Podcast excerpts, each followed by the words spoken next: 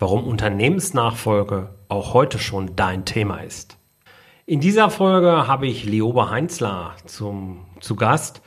Lioba kenne ich jetzt schon eine ganze Zeit lang und Lioba hat sich dem Prozess der Unternehmensnachfolge mit Haut und Haaren, wie man so schön sagt, verschrieben.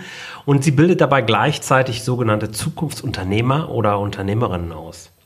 Sie ist äh, gelernte Supervisorin, Business Coaches und arbeitet nun seit mehr als 20 Jahren in diesem Bereich, wo es ihr vor allen Dingen eben darum geht, Klarheit zu schaffen und Perspektiven zu öffnen.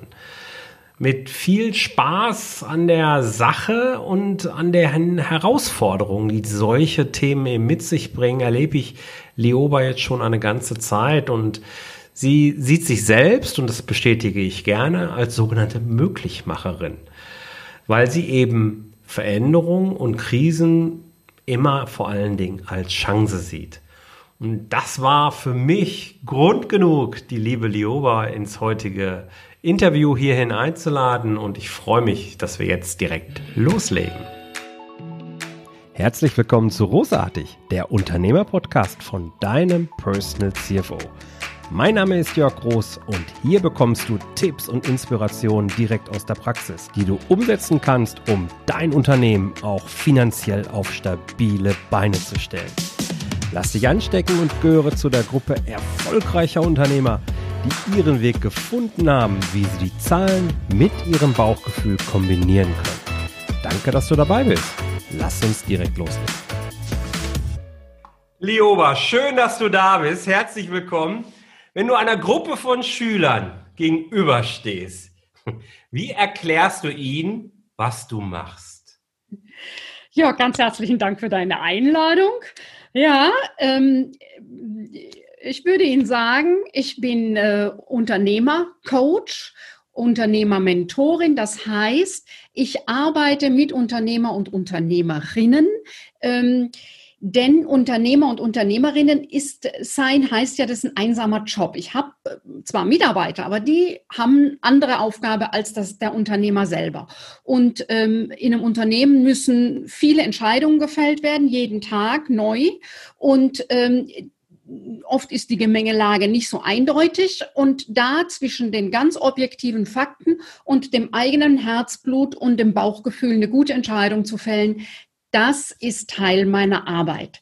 Denn wenn das der Unternehmer alleine macht, dann ist das so ein Hamsterrad im Kopf und wer immer über die Themen alleine nachdenkt, kommt auch immer wieder zu denselben Ergebnissen. Darum ist klug, nochmal Input von außen zu kriegen. Das ist sehr schön, ja.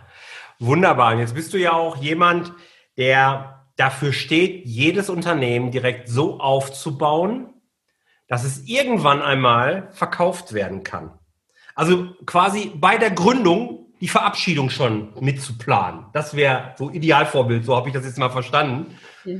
Jetzt stelle ich mir gerade Schüler noch nicht, aber naja, obwohl 20-jährige Gründer gibt es ja nur auch genügend, wie erklärst du einem 20-Jährigen von mir aus, warum er sich heute schon darüber Gedanken machen soll, wie er sein Unternehmen später mal an irgendeinen Nachfolger oder Nachfolgerin übergeben kann? Ist das keine Zeitverschwendung? Ich meine, der will doch damit erstmal Business machen. Ja, also Jörg, es gibt ja seit 10, 15 Jahren sehr wohl die 20-Jährigen, die sehr schnell überlegen, ähm, Startup ist so die Überschrift, wie setze ich etwas auf, das ich dann recht schnell auch als, äh, als Business weiterverkaufen kann. Ja, das sind so die einen. Ja, mhm. und dann gibt es die anderen, die eher aus, auch aus einer Themenleidenschaft heraus ähm, ihr Business gründen. Also das sind äh, Experten, Fachleute für ihr Thema und sagen, das Thema muss in die Welt und äh, da kann ich dieser Welt wirklich einen Mehrwert bieten und dann sich selbstständig machen. Und mit denen habe ich es hauptsächlich zu tun. Ich habe es weniger mit Startup zu tun. Und da ist dieser Gedanke, dass eben irgendwann das Unternehmen ich auch so aufsetzen kann, dass es verkaufbar ist, gar nicht so sehr im Blick. Im Blick. Und das fiel mir eben auf bei der Begleitung von, dem, äh, von Unternehmensnachfolgen, dass zu spät darüber nachgedacht wird, was macht eigentlich ein Unternehmen attraktiv für den Nachfolger? Was macht ein Unternehmen attraktiv für den Verkauf? Und dafür frühzeitig die Weichen zu stellen, Denn das, was ein Unternehmen attraktiv für den Verkauf und für den Nachfolger macht, macht es in beiden Teilen schon vorher für den, der das Unternehmen auf- und ausbaut. Mhm. Das kann ich nachvollziehen. Ich versuche mich nur gerade, ich meine, fällt mir jetzt auch nicht mehr ganz so leicht, so 25-Jährige, 30-Jährigen reinzuversetzen. Bei denen ist es ja meistens so, die brennen jetzt für ihr Unternehmen. Du hast ja gerade richtig gesagt, an diese Unternehmer wende ich mich ja auch, die ein Thema haben, wo sie Leidenschaft empfinden, wo sie ihrer Branche einen Stempel aufdrücken wollen. So, und warum sollen die jetzt? Also warum soll, warum macht das Sinn? Ich meine, die wollen doch jetzt erstmal 40 Jahre davon leben oder länger, bis ans Lebensende, keine Ahnung. Macht es trotzdem Sinn? Welchen Vorteil haben die genau davon, dass sie heute schon anfangen, ihr Business verkaufsfähig zu machen. Gibt es da etwas? Gibt es da so ein, zwei Sachen, wo du sagst, so, und das ist der Grund, deswegen lohnt sich das für dich? Hm. Also natürlich ist äh, ein guter ähm, äh, äh, ein guter Verkaufswert hinterher natürlich ein prima äh, Polster für den Ruhestand zusätzliches. So, mhm. das ist das eine. Aber ich gehe natürlich völlig anders ran an die Sache, wenn ich da einen solchen Fixstern habe. Also wenn ich da so eine Idee habe und am Ende ist es verkaufsfähig, gehe ich anders dran äh, und fälle andere Entscheidungen. Also meine Perspektive ist längerfristiger, als wenn ich, okay, ich brauche jetzt irgendwas, wo ich da hier so und mache es so wie alle anderen um mich herum auch. Ähm, damit kriege ich eine andere, ja, eine andere Perspektive ähm, und fälle andere Entscheidungen im Alltag. Mhm. Ja, genau, das, das, das kann ich gut nachvollziehen. Ich denke auch, am Ende wollen wir ja eine professionelle Unternehmensführung haben. Und im Rahmen einer professionellen Unternehmensführung darf ich einfach lernen, gewisse Entscheidungen nach gewissen Kriterien, und ich rede jetzt nicht nur von Zahlen, das sind doch ganz andere Kriterien, die dort eine wichtige Rolle spielen, eine genauso wichtige Rolle spielen, aber die zu lernen und dann auszuprobieren. Und wenn ich das von vornherein so aufsetze, dass ich mich vom Kopf her äh, so aufstelle, dass es irgendwann mal verkauft werden kann, dann zwinge ich mich selbst ja quasi, diese Fragen und diese Kriterien zu berücksichtigen. Und das wird sich auch heute schon ganz maßgeblich auf den Unternehmenserfolg dann auswirken. Also das kann ich nachvollziehen. Vielen Dank. Ja, okay, das habe ich drauf.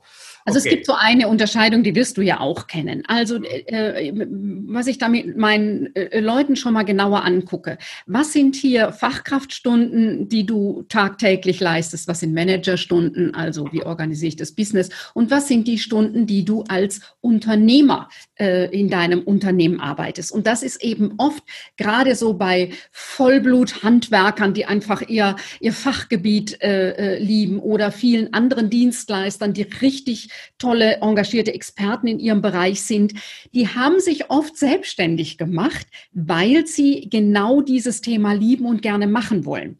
Hm. Unternehmer sein ist aber nochmal was anderes.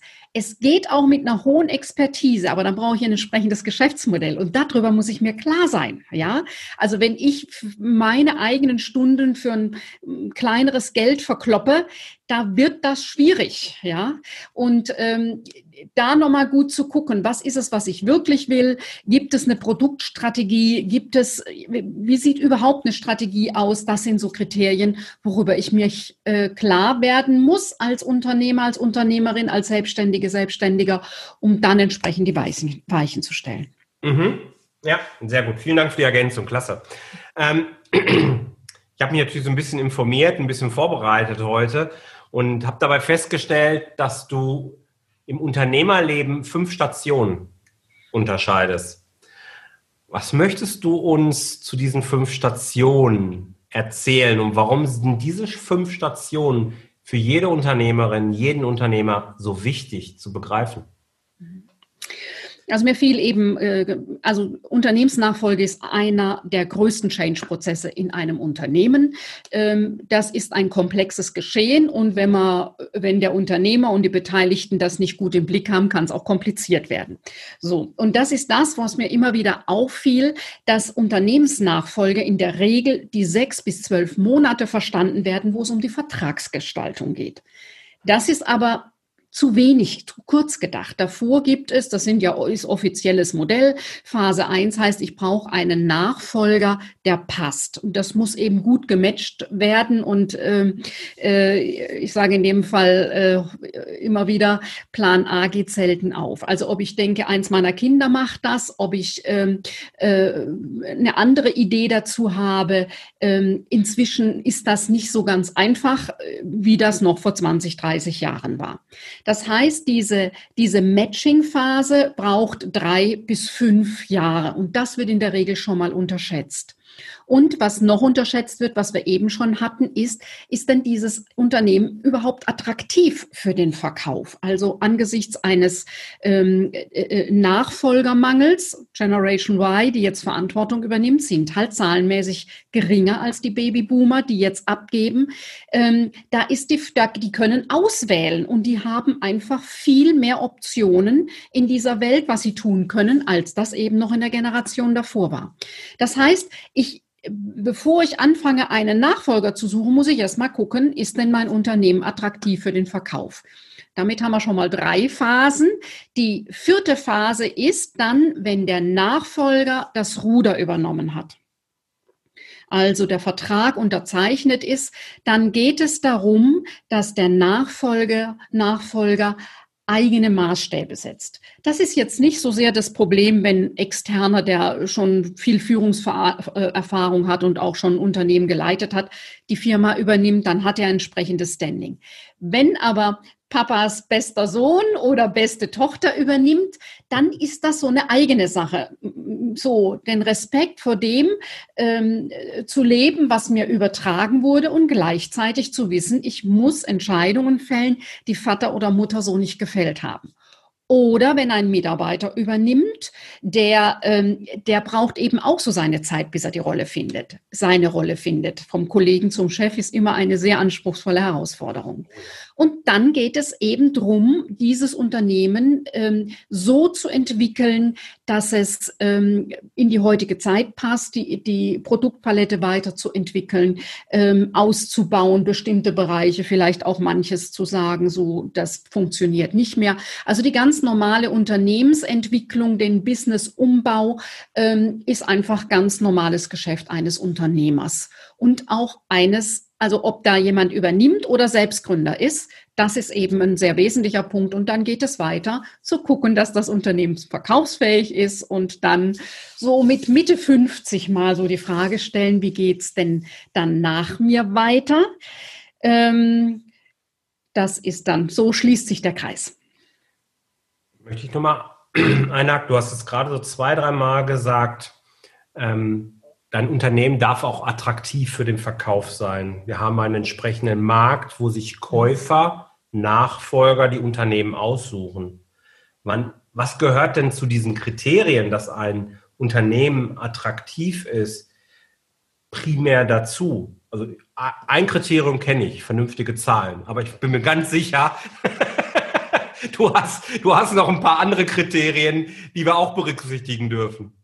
Ja, also äh, natürlich äh, muss es rentabel und profitabel sein. So, ne, das ist äh, äh, der eine Teil. Ähm, es braucht einen vielfältigen Kundenstamm.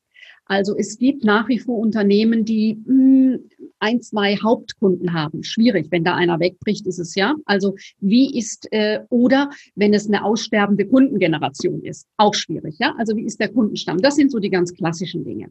Dann äh, äh, gibt es drei zentrale Dinge. Das eine ist ähm, wie hoch ist der Grad der Digitalisierung? Wird immer wichtiger. Äh, wie sind Abläufe, Prozesse, Automatisierungen eingerichtet? Und das nicht nur in der Produktion, sondern eben auch, wie funktioniert das im Büro? Und ähm, das Dritte ist äh, der Teil, wie flexibel ist das Team? Ist das Team mit, mit dem Senior alt geworden? Und das hat nichts mit dem Alter des Teams zu tun, sondern mit der Art und Weise, wie sie Probleme lösen dann wird es schwierig für einen Nachfolger. Das ist ein ganz zentraler Punkt. Also wenn das Team auf den Senior so eingeschossen ist, ähm, dass sie sich nichts anderes vorstellen können und keine Kompetenz haben, selbstständig ähm, Herausforderungen zu lösen, dann ist das für den Nachfolger sehr problematisch, äh, weil das natürlich wesentlich die Unternehmenskultur prägt. Oh, das ist jetzt ein spannender Punkt, weil bei mir kommt das jetzt so ein bisschen so an, gerade mit dem Team, dass sich die Katze in den eigenen Schwanz beißt.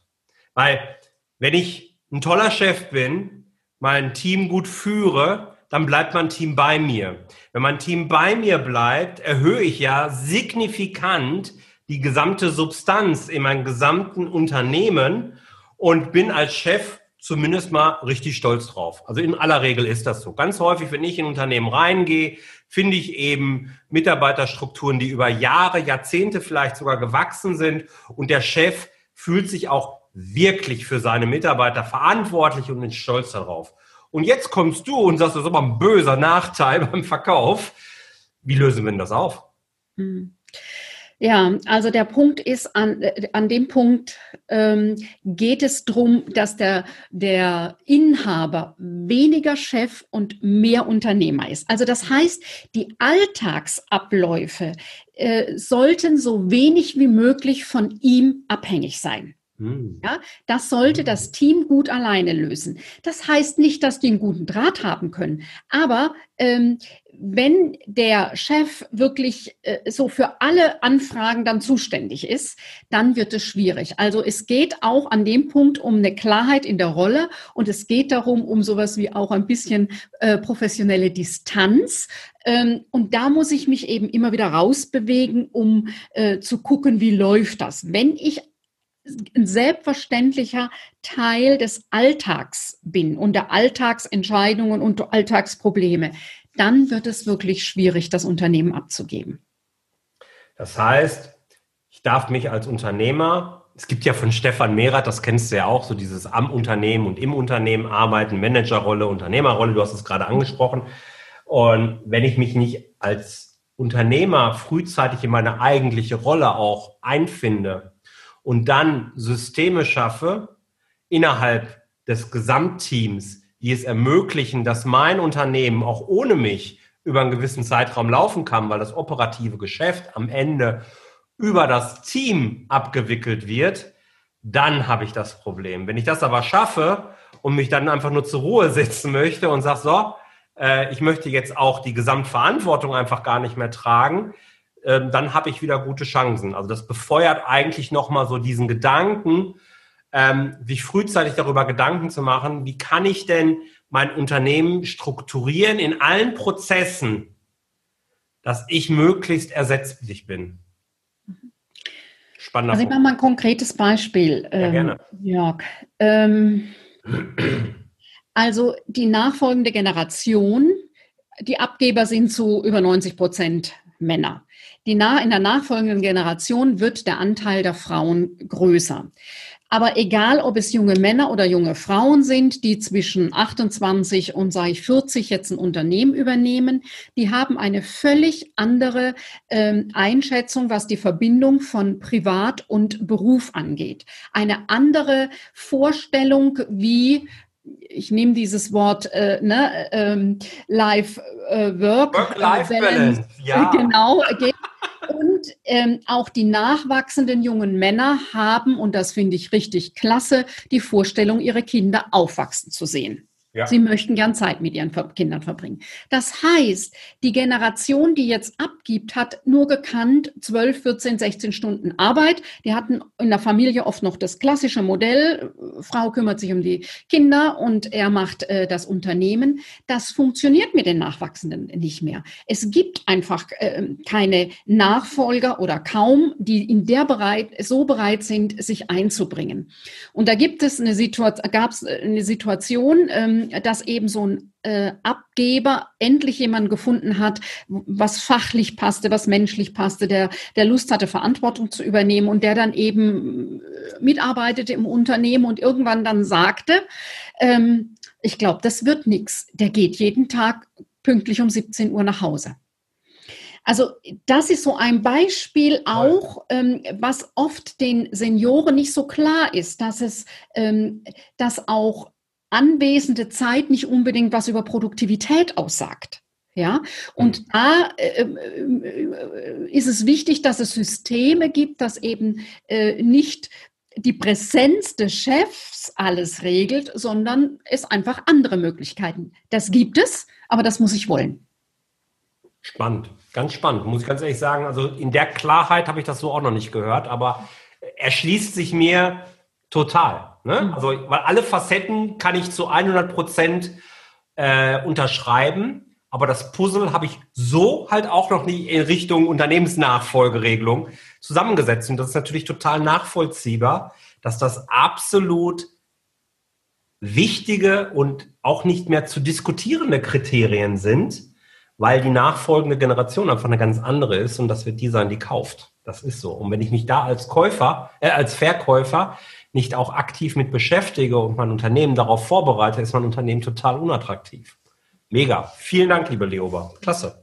Und Jörg, es ist so, du und ich, ähm, äh, also so, die sich da schon länger mit äh, Unternehmen oder äh, auch als Selbstständiger beschäftigt haben, die haben ja, äh, also ich habe mein Business in den letzten Jahren umgebaut, weil ich nicht mehr so viel als Trainer, Coach und Berater bundesweit mhm. unterwegs sein wollte, weil ich meinen Mann mag und auch gerne am Abend zu Hause bin. So, ähm, das heißt, das, was für mich, dass ich da Systeme eingebaut habe, dass ich vieles in meinem Unternehmen digitalisiert habe, so wie du auch, gibt uns ja einen Freiraum, äh, den die, die Trainer, Berater, Coaches Generation vor uns so nicht hatte. Ja, das, da ging es ja oft in den Gesprächen um die Kilometer, die man im Jahr aufs Auto haut. So, wo ich immer dachte, ja. ich finde das nicht so spannend, auf der Autobahn zu stehen, ja, ähm, oder auch zu fahren, wie auch immer ich fahr mal, aber ja, das ist einfach so. Ähm, und das ist etwas, ähm, das äh, äh, da zu überlegen, wo, was ich schon sehr wohl tue, wie kann ich es aufsetzen, dass es sehr wohl Systeme gibt, die auch unabhängig von mir für eine Nachfolger, Nachfolgerin interessant sind. Ähm, ja, das ist ein Teil, das ist eine klare Entscheidung und das ist Arbeit und das ist Hirnschmalz und aber das kennst du. Ja, ich hörte davon, ja, ja. Stelle mir gerade die Frage, liebe Leoba, du hast gerade gesagt, so ab 55 sollte man sich spätestens mit dem Gedanken beschäftigen. Jetzt habe ich da noch drei, vier Jahre dann, naja gut, ein paar mehr, aber egal. Ähm, wann sollte ich wirklich zu dir kommen? Als Unternehmer, wenn ich sage, okay, ich möchte gerne, es gibt ja Unternehmer, die sagen, nee, mache ich das Ding halt zu und ist gut. Aber wenn das jetzt weiterleben soll und ich möchte also verkaufen, wann soll ich zu dir kommen und wie darf ich mir dann die Zusammenarbeit vorstellen? Ich kann mir jetzt nämlich gut vorstellen, dass es eben keine Sache ist, so eine Drei-Monats-Begleitung, auch sechs und zwölf Monate, fühlt sich für mich gerade fast viel zu kurz an. Sondern ich habe eher das Gefühl, äh, ja, du bist so für die nächsten, weiß nicht, fünf, sechs, sieben Jahre oder so an meiner Seite. Ist das so und wie darf ich mir die Zusammenarbeit dann vorstellen? Mhm. Also ähm, Unternehmensnachfolge, ich hatte es eben schon angesprochen, ist sehr komplex. Es braucht ganz viel hochspezialisiertes Experten- und Fachwissen. Mhm. Und auch da ist der Steuerberater, der, der normale Steuerberater hat ein bis zwei Unternehmensnachfolgen im Jahr zu begleiten. Der äh, normale Steuerberater ist Experte für die laufende Buchführung und für das die no, laufenden äh, Steuerthemen. Ähm, der ist jetzt nicht der Fachmann für das Thema Unternehmensnachfolge. Da gibt es eben je nach Fragestellungen eigene Experten neben diesen Fachexperten, die ein exzellentes Wissen in die Tiefe zu den einzelnen Themen haben, wie Pensionsrückstellungen und ähm, wie setzt man entsprechende Verträge auf und äh, was ist eine, wie geht es mit der Unternehmensbewertung und, und, und, bin ich eher die Prozessexpertin. Also mit dem Abgeber zu überlegen, äh, manchmal kommen eben, oder es kommen die Abgeber wie auch die ähm, Übernehmer, die sagen, wir brauchen mal zum Beispiel eine externe Moderation. Also es sind so viele Beteiligte, Mutter spricht auch noch mit, da gibt's noch eine Schwester. Wir müssen mal alle miteinander sprechen. So. Oder ähm, der Senior sagt, ich weiß gar nicht so genau, an was muss ich alles denken. Ähm, ja, das ist ein längerer Prozess der Begleitung und in der Regel gibt es einen intensiveren Auftakt. Dann ist eben so, dass der äh, Abgeber äh, all die Themen sortiert, die wir äh, herausgefunden haben. Dann gibt es dazwischen mal ein kurzes, äh, mal wieder ein, ein Telefonat oder ein, ein Coaching-Termin. Ähm, dann gibt es mal wieder einen halben Tag. Also das ist etwas, was sich über längere Zeit erstreckt, was einfach hilft, aus dem eigenen Gedankenhamsterrad rauszukommen und die, die ähm, äh, Betroffenen zu Beteiligten zu machen. Ja, wie geht das in der Familie? Ähm, da mache nicht alles ich. Ich war, ähm, ich leite dann zum Beispiel, macht es an vielen Punkten Sinn, sich frühzeitig über eine Familienverfassung Gedanken zu machen, ähm, an entsprechende Fachleute weiter. Das kann ich nicht, aber ich weiß, wer das kann und wer da gute Arbeit leistet und äh, kann jemand aus meinem Netzwerk empfehlen, zum Beispiel. Das sind solche Dinge. Ähm, ja, es ist ein längerer Prozess über Jahre hinweg. Ja, macht auch total Sinn. Alles andere wird jetzt irgendwie gar nicht zum Eingangsgesagten passen. ähm, jetzt bist du ja auch Selbstunternehmerin. Mhm. Und mich persönlich würde jetzt an der Stelle mal interessieren, auf der einen Seite deine persönliche Erfahrung, aber auch vielleicht so ein bisschen im Hinterkopf habend, wie du Unternehmer erlebst. Ja? Wie ist das Verhältnis zwischen dir als Unternehmerin zum Thema Zahlen und Finanzen? Ja, ich, ich weiß es nicht dein Lieblingsthema, aber trotzdem wirst du dich ja damit beschäftigen. Wie oft machst du das? Was sind die Zahlen, auf die du besonders achtest? Und ja, äh, wie hast du es dir denn beigebracht? Ja, also ich habe jede Woche einen fixen Termin, ähm, einmal zum Wocheneingang, was, was die Woche dran und der andere ist äh, zum Wochenabschluss, ähm, habe ich alles, was ich zugesagt habe, rausgeschickt, habe ich die Rechnung geschrieben. Ähm, so, das ist ein fester Termin, den ich da gucke. Dann gibt es einen festen Termin für die Buchführung, wo meine äh, Unterstützung äh, ihren Teil macht und ich meinen und alles zum Steuerberater geht. Ähm, ja, und dann gucke ich, dann nehme ich mir Zeit, ähm, wo ich die Auswertungen anschaue. Das mhm. sind einfach feste Termine und ähm, ich mache es nicht so gerne und es ist nicht mein Lieblingsthema und ich so, aber da hilft mir wirklich äh, einfach äh, ja einen festen Termin, um da nochmal hinzugucken. Mhm. Und ähm, wie ich es gelernt habe. Also ich habe, ähm, da gibt es so ein Teil Learning äh, äh, by Doing. Ähm, da gibt es äh, äh, den Willen, es verstehen zu wollen und natürlich auch meine Erfahrung mit meinen Kunden, dass es welche, dass ich immer wieder ähm, erlebt habe, dass welche im Blindflug unterwegs sind und ich gedacht habe, das will ich auf keinen Fall. Ich will für mich da eine Sicherheit haben, wo ich stehe. Mhm. Und ähm, ja, und mir da ein entsprechendes System eingebaut habe, an dem ich, äh, ja, an das ich mich halte. Es ist einfach ein System. Das ist übrigens das, was ich auch meinen jungen Unternehmern ähm, äh, rate, äh, sich da äh, hilfreiche Routinen und Gewohnheiten einzubauen ja. äh, für all diese Dinge und die nicht dem Zufall zu überlassen. Sehr gut. Ähm, gibt es Zahlen, auf die du besonders achtest oder bist du jetzt auch jemand, der, ich gucke auf den Gewinn, ich gucke auf meinen Kontostand und dann bin ich im Grunde happy? Oder gibt es, ich bin immer auf der Suche nach so ein paar Geheimhacks, die jetzt eben nicht von mir als dem, dem man sagt, ist ein Zahlenexperte, kommen, sondern aus dem echten Unternehmerleben. Die Hacks habe ich dir nicht. Hast nicht? Schön, die Ehrlichkeit steht dir gut. Klasse, danke. Alles gut. Hast du schon mal, und ich bin mir sicher, dass, dass du es hast, ähm, schon mal eine echte Krise im Business, vielleicht auch privat durchlebt, die du mit mir und mit den Hörern hier teilen möchtest? Und wenn du an diese Krise mal denkst, ähm, was siehst du im Nachhinein als die Hauptursache an? Was war dein Fehler in dem Zusammenhang? Also wirklich der, dein Fehler? Und was war dann das größte Learning daraus, aus dieser Zeit? Ähm, Ja, also mich hat die äh, letzte große Krise, wie ganz viele Trainer, Berater, äh, Coaches, Kollegen äh, 2008, äh, Anfang 2009 auch sehr getroffen. Das heißt, innerhalb von sechs Wochen war ähm, ein Drittel meines Jahresumsatzes weg. Ich hatte noch relativ Glück zu manchen anderen, die dann auf eine Branche spezialisiert waren, die denen es ganz schlecht ging. Ich ähm, äh, so, ich hatte, äh, bin da auch noch gut durchgekommen und habe mein äh, Resümee war, dass ich immer auf mehreren Beinen stehe. Also wenn es eine, eine Branche erwischt, dass ich dann äh, noch eine andere habe, wo es vielleicht dann mhm. nicht so dolle ist. So.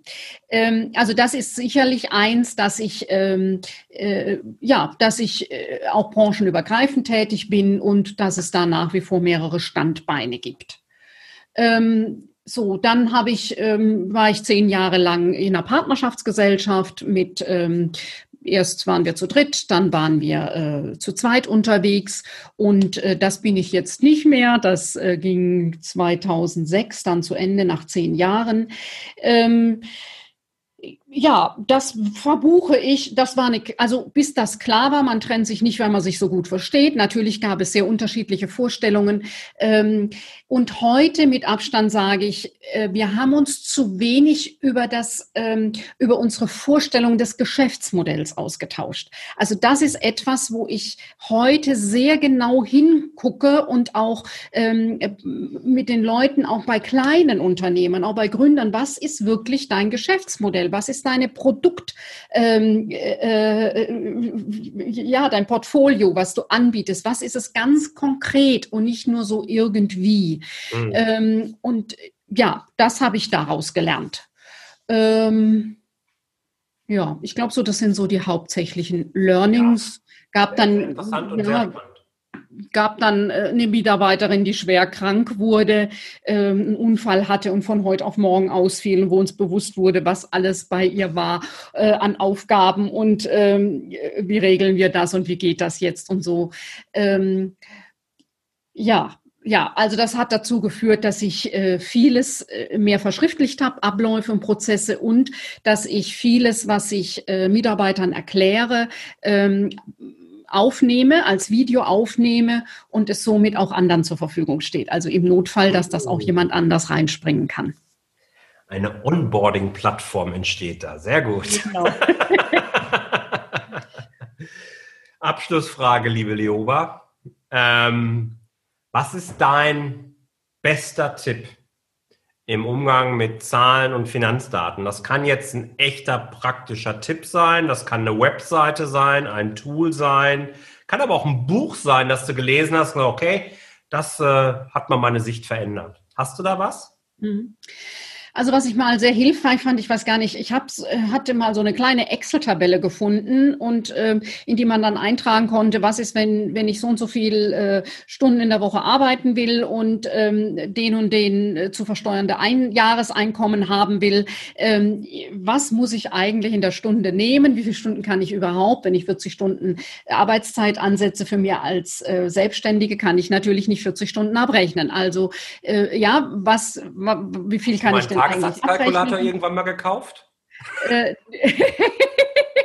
ne, das war so irgendwie so eine, und das hat mir nochmal sehr deutlich gemacht. Das war, ist natürlich auch die Möglichkeit, ne, wenn du die eine Zahl veränderst, verändert sich. Das hat mir nochmal vieles bewusst gemacht.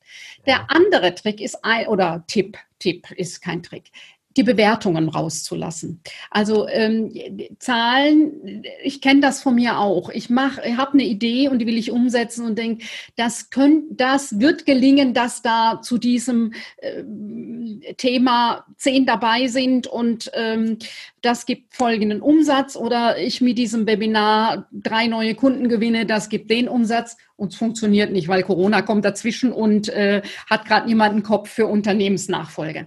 Und das hat natürlich dann, ähm, kenne ich gut, dass das auch mit dem Thema Scham zu tun hat. Mhm ähm, so und wie gehe ich dann damit um? Und ich weiß natürlich, Scham hat was mit zu tun, weil ich es vorher bewertet habe, weil ich oder weil ich es bewerte, ich bin nicht gut und ähm, ja. oder ähm, äh, das hast du nicht richtig gemacht oder was sollen die anderen denken oder ja. was auch immer.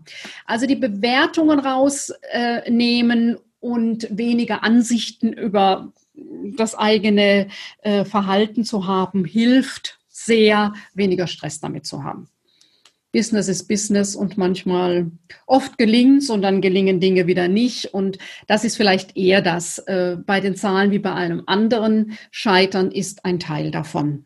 Und das zu akzeptieren und den Staub von den Füßen zu schütteln und neu anzufangen, würde ich jetzt so nach 20 Jahren sagen. Das äh, gehört dazu. Großartig. Geschäftserfolg ist, wenn du einmal öfter aufstehst, als du hingefallen bist. Ist genau. so. Liebe Lioba, vielen, vielen Dank für die vielen wertvollen Tipps. Hat mir sehr viel Spaß gemacht, da war sehr viel dabei. Ich wünsche dir alles, alles Gute für die Zukunft und freue mich auf all das, was da noch gemeinsam vor uns liegt. Ja, ganz herzlichen Dank für deine Einladung und ja, wir bleiben im Kontakt. Definitiv. Ciao. Das war das Gespräch mit Lioba Heinzler. Vielen Dank, liebe Lioba, nochmal auch an dieser Stelle für deine Zeit und für die ganzen Tipps, die du mir, aber eben auch den Hörern hier gegeben hast. Alle Links und weitere Informationen findest du natürlich in den Show Notes, ähm, die ich dir hier verlinkt habe und eben auch auf meiner Webseite.